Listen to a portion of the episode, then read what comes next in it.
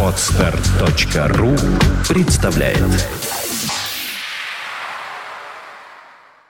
Свободное радио Компьюлента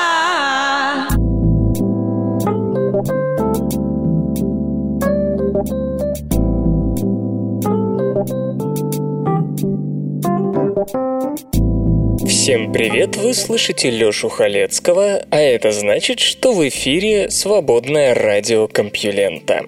Этот выпуск называется «Скелеты и копченая сельдь». По-моему, я нашел идеальное название. Вряд ли что-то может более полно описать то, что вы услышите в ближайший час. Наука и техника.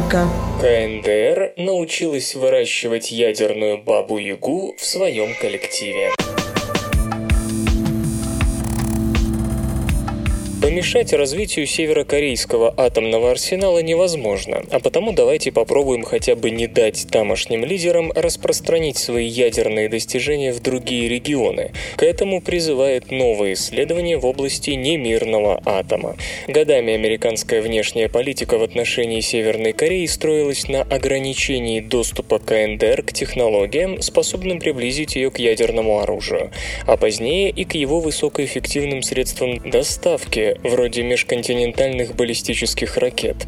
Теперь Скотт Кэмп, глава лаборатории ядерной политики и безопасности Массачусетского технологического института, вместе с Джошуа Поллоком заявляют, что все было напрасно, и тамошняя диктатура нашла способ обойти все препятствия, заботливо выстраиваемые США. Как отмечают ученые, создание ядерного оружия не бином Ньютона, и при наличии определенной цепкости соответствующая работа не так уж трудно следить. Сначала страна, возжелавшая ядерного арсенала, должна озаботиться наличием ученых, отлично понимающих общие физические принципы работы бомбы. После этого специалисты собирают дополнительную информацию из статей в открытом доступе, анализируют ее в поисках подсказок конкретных технологических решений и, наконец, модернизируют как минимум одно сталелитейное производство для создания особо прочной стали. Одновременно создается электроника для управления центрифугами, внешние части которых достигают скоростей в 400-500 метров в секунду. И так далее. Надеюсь, слушатель простит меня, если я упущу детали всех этапов. По отдельности эти шаги не дают решительных свидетельств, но вместе провернуть их незамеченными очень сложно. Машиностроение и радиоэлектронная отрасль той же Северной Кореи далеко не так развиты, как в СССР, поэтому на том или ином этапе не избежать обращения к импорту или хотя бы к консультациям западных специалистов. Впрочем, почему западных? Можно и к нашим обратиться. Внутренние корейские инфоресурсы анализировать куда труднее. В северокорейском варианте корейского не было волны заимствований из западных языков, особенно затронувшей научно-техническую сферу, которая с головой накрыла Южную Корею после войны.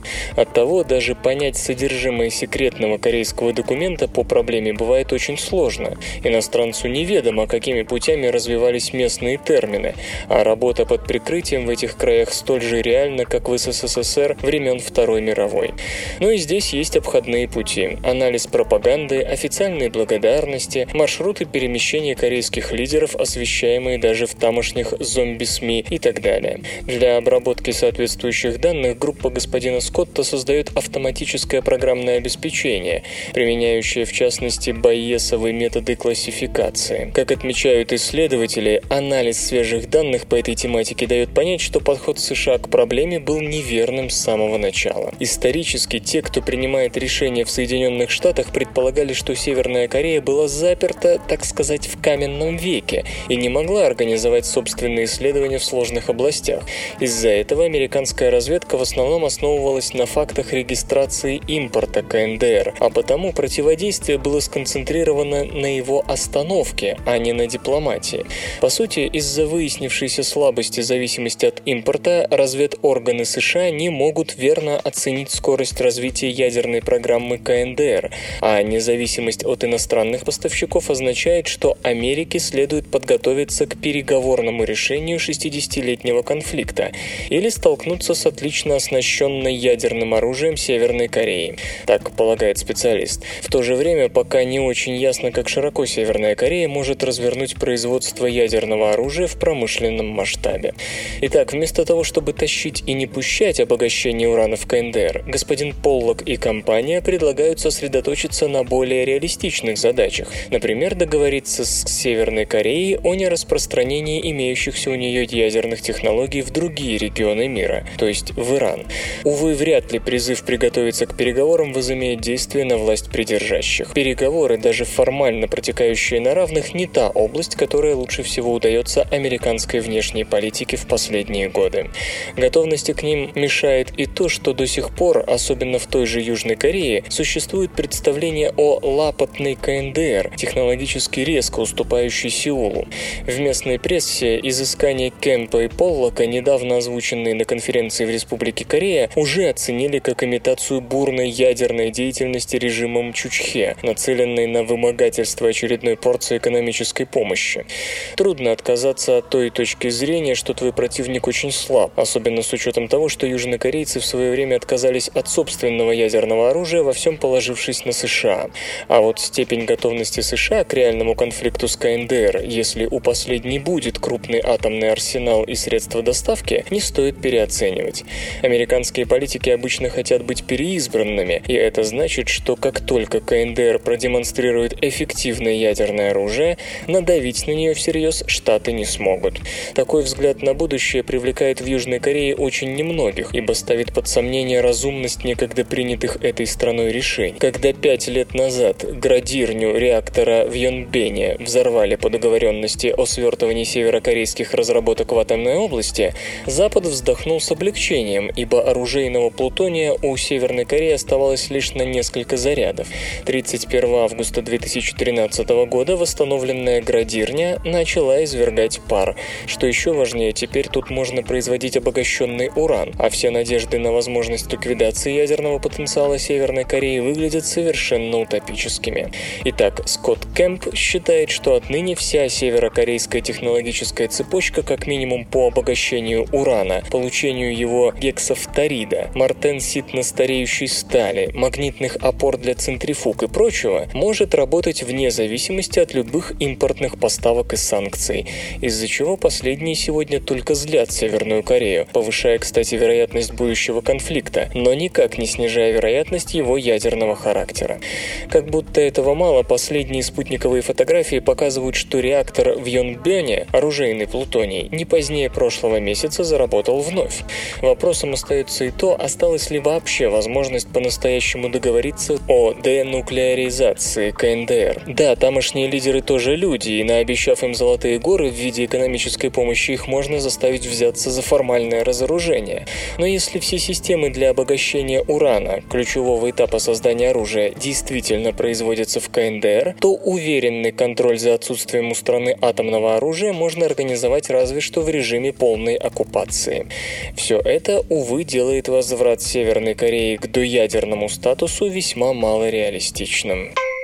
Каждый будний день свободное радио Компьюлента дает вам возможность насладиться последними новостями из мира высоких технологий. Зачем Земля похитила Луну у Венеры?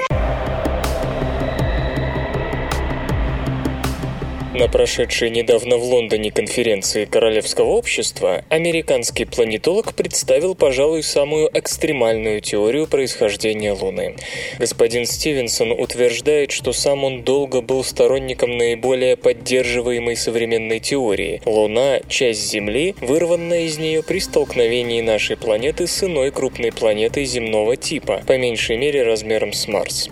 Увы, эта гипотеза не отвечает на все вопросы. Так, анализ Луны лунных материалов, доставленных кораблями и автоматическими аппаратами на Землю, показал, что изотопный состав лунной коры слишком близок к земному. Получается, что Тея, ударившая Землю, вовсе не внесла вклада в материал нашего спутника.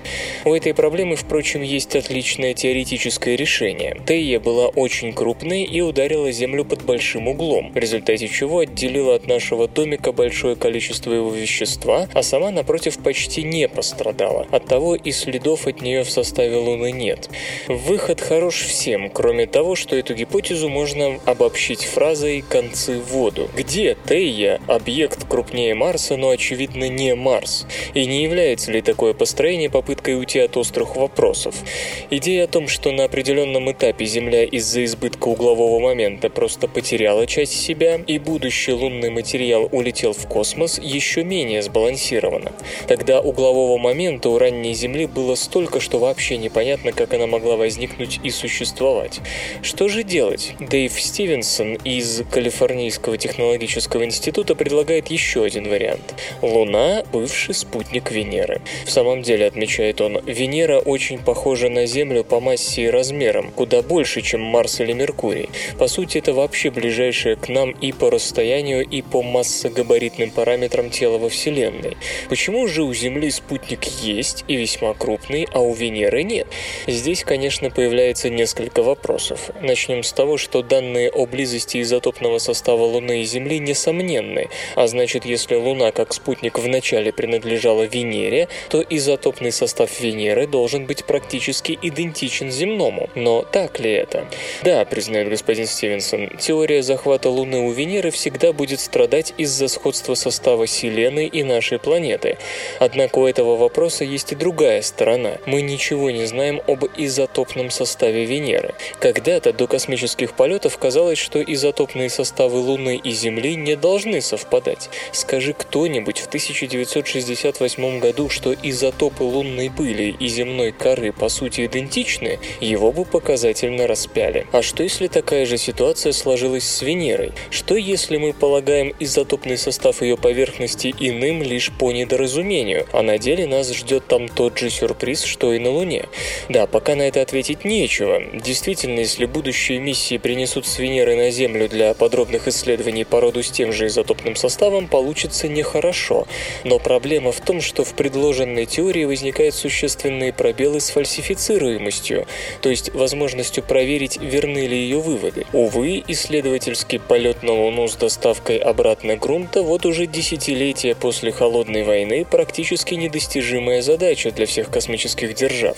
Программы освоения космоса везде на голодном в сравнении с оборонкой пайке. Нет нужды доказывать миру превосходство над другой супердержавой. В итоге в отсутствии конкуренции ничего толком не делается. Но даже если бы делалось, проверить такую теорию было бы страшно трудно. Атмосфера Венеры в сотню раз плотнее нашей, а гравитация сходна. То есть ракета должна доставить модуль для забора грунта на поверхность. Затем модуль обязан взлететь на своих двигателях, а его второй ступени должно хватить для доставки груза к Земле. Это делает требуемую массу носителя просто титанической, настолько, что проект сразу приближается по стоимости и сложности к американской лунной программе. Невозможно себе представить правительство, которое способно пойти на такое ради проверки одной из теорий происхождения Луны. И все же у захватнического варианта возникновения Вселенной есть и сильные стороны. Напомню, Венера вращается в направлении противоположном всем остальным планетам Солнечной системы, и у нее наблюдается явная потеря вращательного момента в сравнении с Землей. Именно такая потеря может отвечать и за крайнюю слабость магнитного поля этой планеты, считающуюся главной причиной потери ею воды, и ранее для объяснения всего этого привлекалась идея о том, что некогда у Венеры был спутник, нынешний Меркурий, который в силу каких-то гравитационных взаимодействий с третьим телом или группой тел потерялся. В этого процесса орбиты обеих внутренних планет Солнечной системы сильно деформировались. Венера стала вращаться в неестественном направлении и практически потеряла вращательный момент. Если на место Меркурия поставить Луну, ситуация с венерианскими странностями также становится существенно более понятной, нежели в концепции, что спутников у Венеры никогда не было. А интересно, подумал ежик, если лошадь ляжет спать, она захлебнется в тумане. Вы не захлебнетесь в тумане новостей. Слушайте подкаст «Компьюленты». Продемонстрирован аномальный рост зерен металлов. Обычно в поликристаллических материалах, к которым относятся и металлы, рост размера отдельных зерен, хотя и повышается с температурой, после достижения определенного времени отжига начинает замедляться. В конечном счете получить металлы с размером зерна более миллиметра становится весьма непросто. Исследователи во главе с Тосихиро Омори из университета Тохоку попробовали проверить границы возможностей по наращиванию отдельных зерен при помощи сравнительно простой техники – периодического нагревания и медленного охлаждения металла. Выяснилось, что при длительном циклическом температурном воздействии внутри зерен после ряда фазовых переходов возникали небольшие внутренние структуры, на основе которых начинался аномальный рост зерен, и те в итоге достигали размеров в несколько сантиметров каждая. Разумеется, очень хочется понять, насколько эти результаты применимы к основным металлам, используемым человечеством. Материаловеды работали с медным сплавом с памятью формы, однако предполагают, что сходные параметры должны иметь и некоторые другие металлические сплавы. Если это действительно так, то металлы, подвергнутые новому виду обработки, должны обрести куда более значительную пластичность и способность противостоять нагрузкам, чем такие же материалы, не подверженные длительной циклической обработке.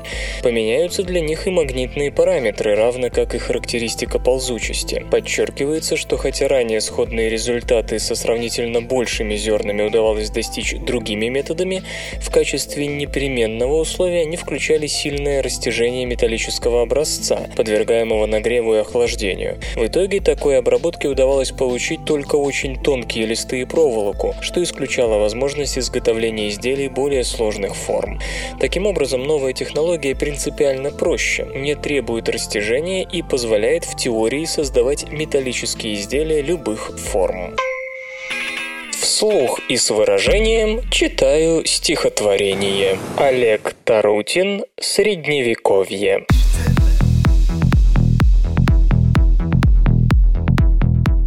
У старушки Медичи были гады-родичи, властолюбцы, интриганы, родич родичу удав, лезли к трону непрестанно на приличие наплевав. То, глядишь, проткнутый стонет, то отравленный хрипит. Кто кого перебурбонит, кто кого овалуит, кто кого. С таким девизом проживешь ли лет до ста – Гиз не станет дедом Гизом, Карлу папою не стать. Под прицелом, под принюхом, каждый шаг и каждый взгляд. А она была старуха, было ей за пятьдесят. Власть в руках, а снится ссылкой. И, придя от мессы в дом, Франком звякнула в копилку на старушечье потом. Ибо знала Медичи, кто такие родичи. Наука и техника. Не упустила ли межправительственная группа экспертов по изменению климата чего-то важного? Итак, межправительственная группа экспертов ООН по изменению климата обнародовала новейшее резюме того, что ученые говорят о текущем состоянии климата, о причинах произошедшего в недавнем будущем и о том, к чему следует приготовиться. Давайте вглядимся в доклад чуть более пристально, чем мы это сделали в прошлый раз по горячим следам, а то некоторых почему-то смущает объем этого текста. Надо полагать тех, кто никогда не держал в руках многотомные академические издания вроде Всемирной всемирной истории.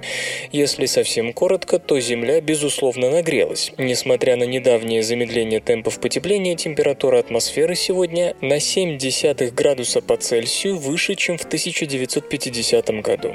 Океаны тоже поднакопили тепла, и практически не вызывает сомнений, что в значительной мере это связано с человеческой деятельностью, в основном с нашими выбросами углекислого газа в результате сжигания углеродного топлива и вырубки лесов. Самое Самое сильное потепление зарегистрировано в Арктике, где морской лед исчезает, а вечная мерзлота тает. Сокращение площади морского льда происходит самыми быстрыми темпами за 1450 лет, а по некоторым данным и за 2000. В 2012 году был поставлен новый антирекорд. Скорее всего, это тоже результат искусственного изменения климата. По-видимому, потепление Арктики ускорится, и к середине века уже никого не будет удивлять полное отсутствие льда в Северном Ледовитом океане к сентябрю, а вечная мерзлота растает на 81%. Увеличение количества энергии в воздухе приводит к учащению экстремальных погодных явлений, хотя в каждом конкретном случае трудно разобраться, вызван он изменением климата или естественной вариативностью.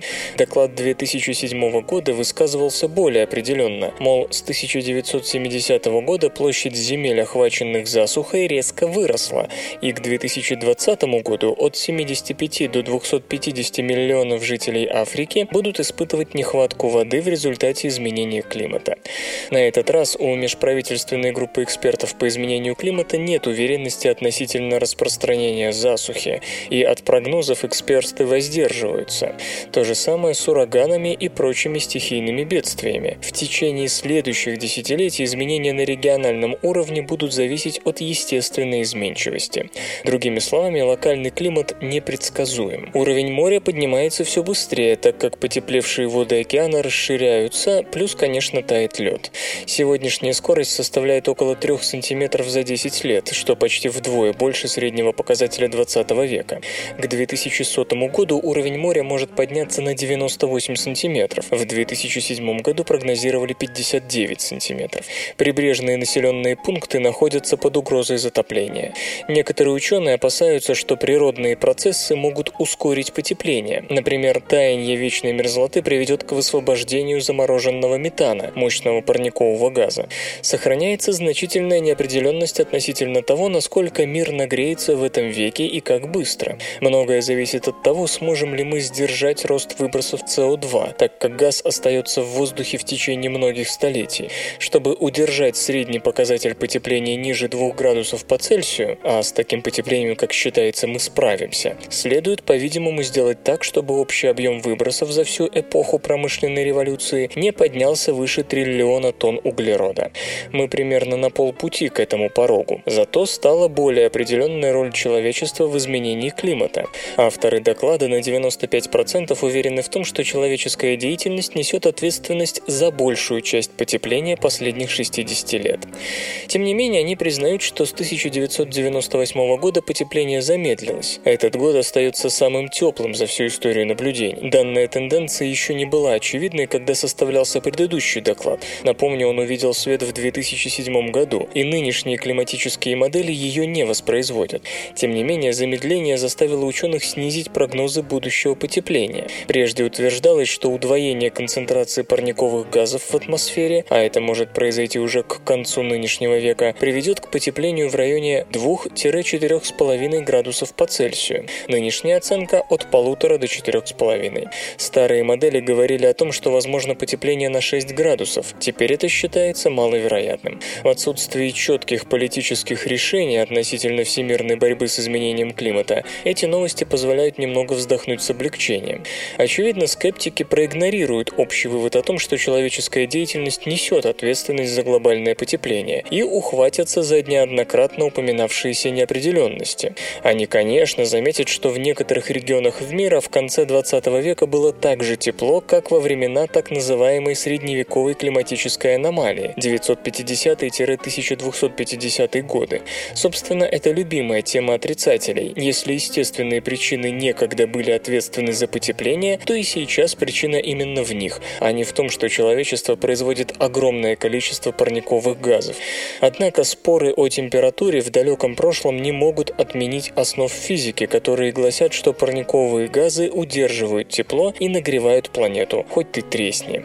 Можем ли быть уверены в том, что в докладе межправительственной группы не упущено ничего важного? Разумеется, не можем. Например, в модели, которые помогают прогнозировать дальнейшее положение дел, не включены некоторые разновидности положительной обратной связи, ибо их пока не научились описывать количественно достаточно хорошо. В частности, доклад уже критикуют за то, что в нем не учтены опасения относительно метановых выбросов в результате таяния вечной мерзлоты, которые ускорят потепление.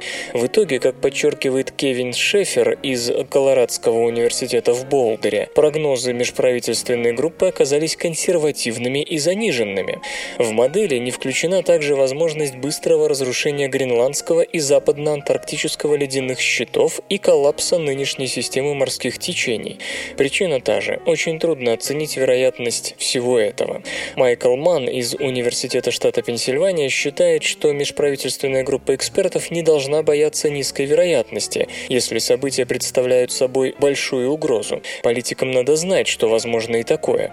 В 2007 доклад за это тоже ругали. Например, группа экспертов постеснялась предположить быстрое таяние льда в Гренландии и Антарктике, но последующие исследования еще раз доказали, что это следует учитывать, и результаты этих студий привели к более устрашающему прогнозу относительно роста уровня моря. Один из ведущих авторов нового доклада Майклс Аллен из Оксфордского университета считает, что межправительственная группа неизбежно будет консервативной, ведь никогда нет стопроцентной уверенности, что модели полностью описывают реальный мир. Железо и гаджеты. The Q – новая концепция компактных фотокамер. Шведская компания Q Lifestyle представила собственное видение того, какими должны быть компактные фотоаппараты, рассчитанные на молодую активную аудиторию. Новинка, поставки которой уже начались, названа The Q. Главная идея концепции The Q – простота во всем. Устройство выполнено в корпусе с минималистским дизайном. Роль видоискателя играет обычное отверстие, которое также можно использовать для ремешка или карабина. Пользовательский интерфейс максимально упрощен и снабжен как говорит производитель, защитой от дурака. The Q имеет встроенный модуль 3G для подключения к мобильным сетям. Камера получила интеграцию с социальными сервисами. При нажатии на кнопку Save and Share снимки автоматически отправляются в онлайновое хранилище The Q Lab, которое пока имеет неограниченный объем. Повторное нажатие Save and Share отсылает изображение на социальные сайты, выбранные владельцем устройства. Если по каким-то причинам The Q оказывается вне зоны действия сотовой сети, фотографии записываются на встроенную память емкостью 2 гигабайта. После появления сигнала материалы будут отправлены автоматически.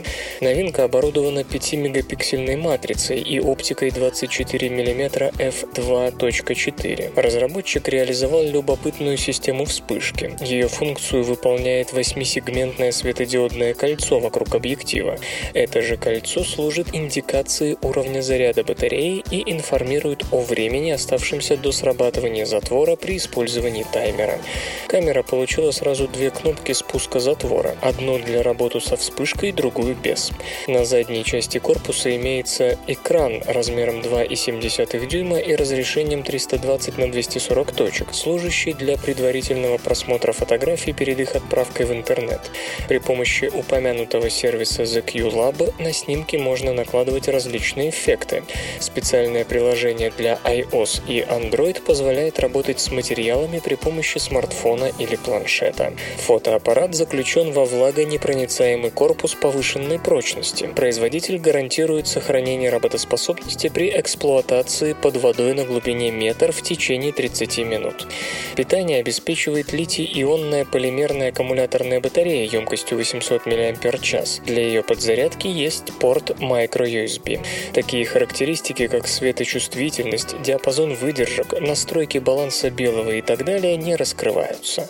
Тем, кто заинтересовался камерой The Q, предлагается сделать заказ на ее покупку. Цена вопроса 200 долларов.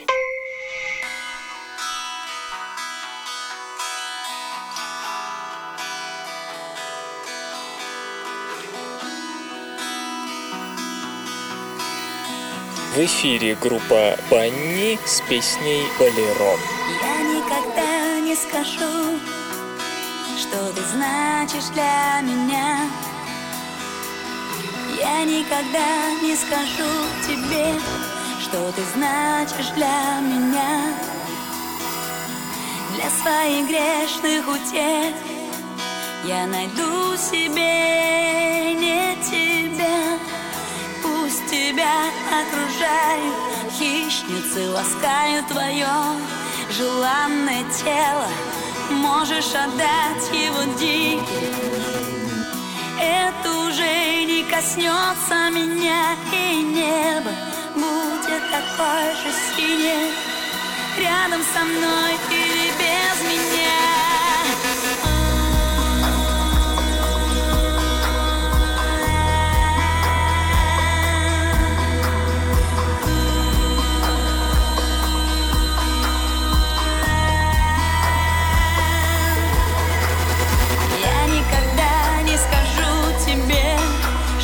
значит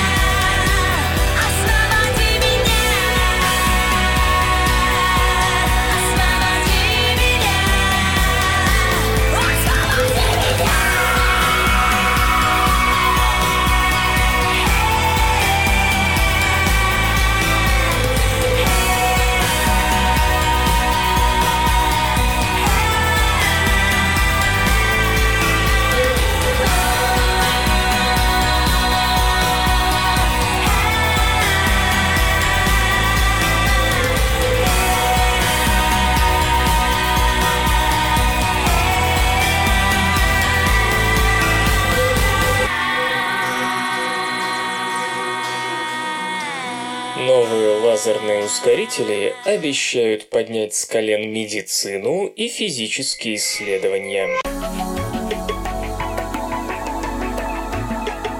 Физики из Национальной ускорительной лаборатории Стэнфордского центра линейного ускорителя и Стэнфордского университета США под руководством Джоэля Ингленда создали новый тип лазерных ускорителей частиц, способных придать электронам энергию, которая в 10 раз превышает показатели обычных мини-ускорителей такого рода.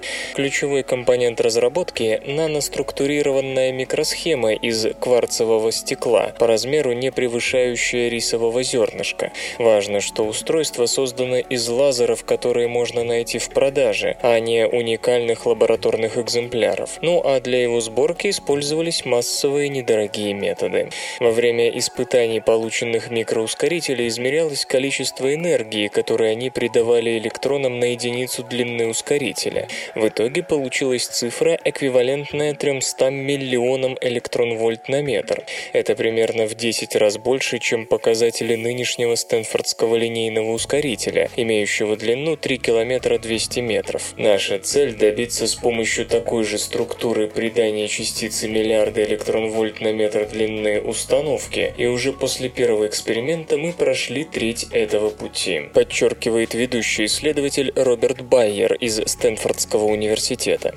Сегодня для разгона электронов в ускорителях применяются микроволны. Ученые по всему миру пытаются разработать более более экономичный путь, который позволил бы создавать мощные ускорители без строительства циклопических сооружений, подобных Большому адронному коллайдеру. И хотя все они действуют на лазерах с максимально коротким импульсом, до сих пор добиться существенных прорывов не удавалось.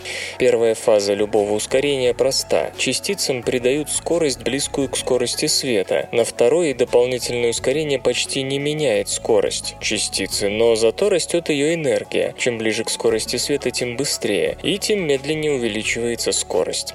Вторая часть самая сложная. С первой неплохо справляются и обычные ускорители, поэтому в ходе испытаний экспериментальное лазерное устройство стэнфордцев использовалось в качестве второй ступени. Предварительно разогнанные электроны были сосредоточены в крохотном канале диаметром в полмикрона, идущем внутри микросхемы из кварцевого стекла длиной в полмиллиметра.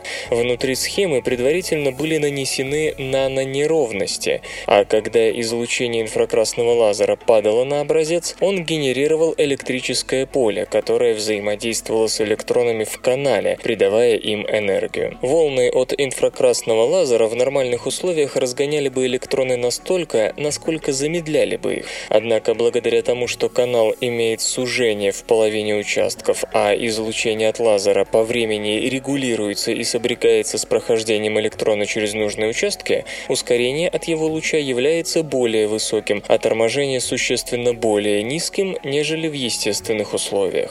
Впрочем, для того, чтобы весь ускоритель можно было ужать до одного компактного устройства, этого мало. Группа германских исследователей во главе с Петером Хомельхофом из Университета Эрлангена Нюрнберга, сотрудничающая со стэнфордцами, знает, как вместо громоздкого микроволнового ускорителя, разгоняющего электроны на предварительной стадии, использовать лазерный по компактности близкий к Стэнфордскому. Что дает разработка столь небольших, но мощных ускорителей? Конечно, им рады физики. Рентгеновские лазеры на свободных электронах и всевозможные исследовательские ускорители, помещающиеся в очень ограниченном пространстве, будут намного дешевле нынешних, что позволит развивать те направления научной работы, на которые сегодня просто не хватает денег. По расчетам, Стэнфордский линейный ускоритель можно будет заменить на 30-метровый вместо нынешних 3 километров да и следующий большой адронный коллайдер, возможно, утратит первое слово в своем названии. Но настольные ускорители на лазерах этим, конечно же, не ограничатся. Рентгеновские аппараты нынче дороги, громоздкие, их, увы, нельзя использовать для экспресс-диагностики на дому. Кроме того, разрешение новых рентгеновских устройств может оказаться радикально выше, таким, которое сегодня доступно только в лучших мировых лабораториях, что позволит увидеть изъяны в костях или внутренних органах еще до того, как они начнут убивать вас. Разумеется, серьезно улучшится и уровень ручных сканеров безопасности в аэропортах, равно как и средства радиотерапии и радиохирургии головного мозга и позвоночника. На сайте компьюлента.ру вас встретят, обогреют, накормят и расскажут последние новости. Соревнования сперматозоидов могут быть механизмом видообразования. Борьба самцов за самку не заканчивается даже после оплодотворения. Тут вступают в дело сперматозоиды, которым нужно добраться до яйцеклетки раньше сперматозоидов противника, если тому тоже удалось поучаствовать в оплодотворении. Кроме того, сама самка тоже способна делать выбор. Ее половые пути могут быть устроены так, что только определенные мужские половые клетки, подходящие по всем статьям, доберутся до цели. Такой же механизм отбора семени может работать и при видообразовании легко представить, как различия в сперматозоидах и половых путях приводят к разделению популяции на части, оплодотворение между которыми невозможно. Однако предположение такого рода, а также вообще все, что касается сперматозоидных соревнований, до недавнего времени проверить было очень трудно, так как для этого нужно проследить путь сперматозоидов по половым путям самки. Но с развитием молекулярно-биологических методов стало возможно метить мужские половые клетки светящимися белками, белками и благодаря этому получать точную информацию об их перемещениях. Этой уловкой воспользовались исследователи из Сиракузского университета, изучавшие роль посткопуляторных факторов в видообразовании. Скотт Питник и его сотрудники работали с двумя родственными видами дрозофил – дрозофила симуланс и дрозофила мауритания, которые разошлись по эволюционным меркам не так давно, всего около 260 тысяч лет назад. Сперматозоиды сперматозоиды самцов разных видов метили зеленым и красным флуоресцирующими белками. Спаривание с самцом чужого вида не такая уж редкость для самок дрозофил. Однако, как пишут исследователи, у самок при этом есть два способа, с помощью которых они могут отфильтровывать сперму не своего вида, давая преимущество правильному самцу. Понятно, что и у самих сперматозоидов есть некие особенности, которые становятся решающими при гонке по половым путям дрозофилы.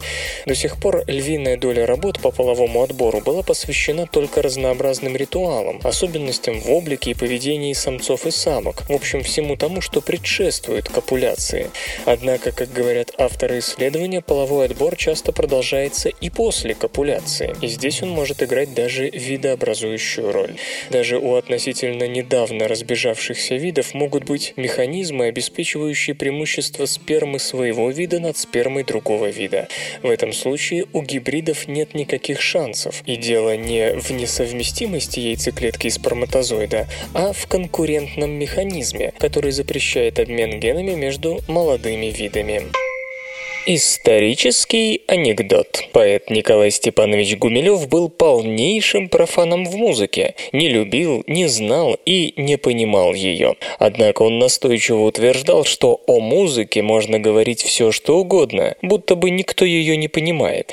В редакции всемирной литературы он как-то увидел ученейшего, авторитетнейшего музыковеда Николая Александровича Бруни и сказал приятелям, «Сейчас я с ним заведу разговор о музыке, а вы слушайте». Только вот о чем? О Бетховене? Так, что там Бетховен написал? Ах да, девятая симфония, знаю.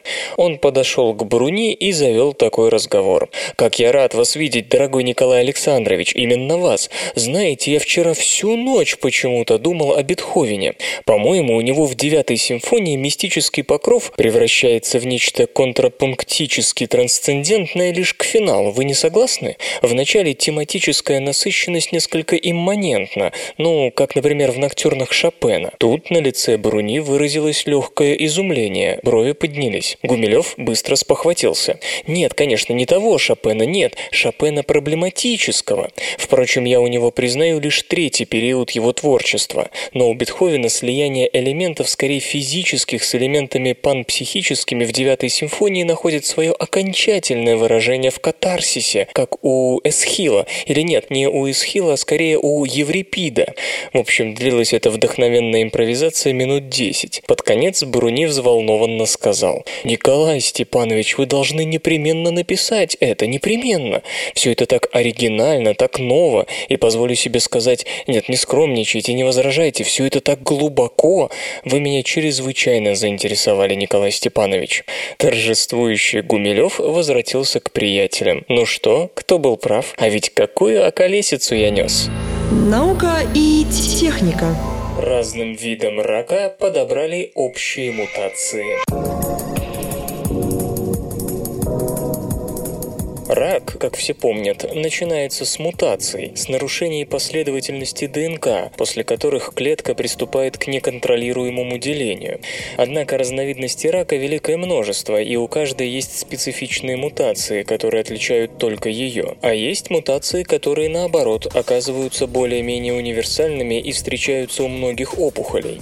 Кроме того, существуют просто мутации, которые, быть может, и вредны, но к раку не имеют никакого отношения. Ученые давно давно пытаются разобраться в этом мутационном хаосе злокачественных опухолей, научиться отличать одни мутации от других. Не так давно группа исследователей из Института Броуда поняла, как отличить онкогенные мутации от обычных. С помощью созданного ею алгоритма можно, например, получить индивидуальные мутационные паспорта для разных опухолей.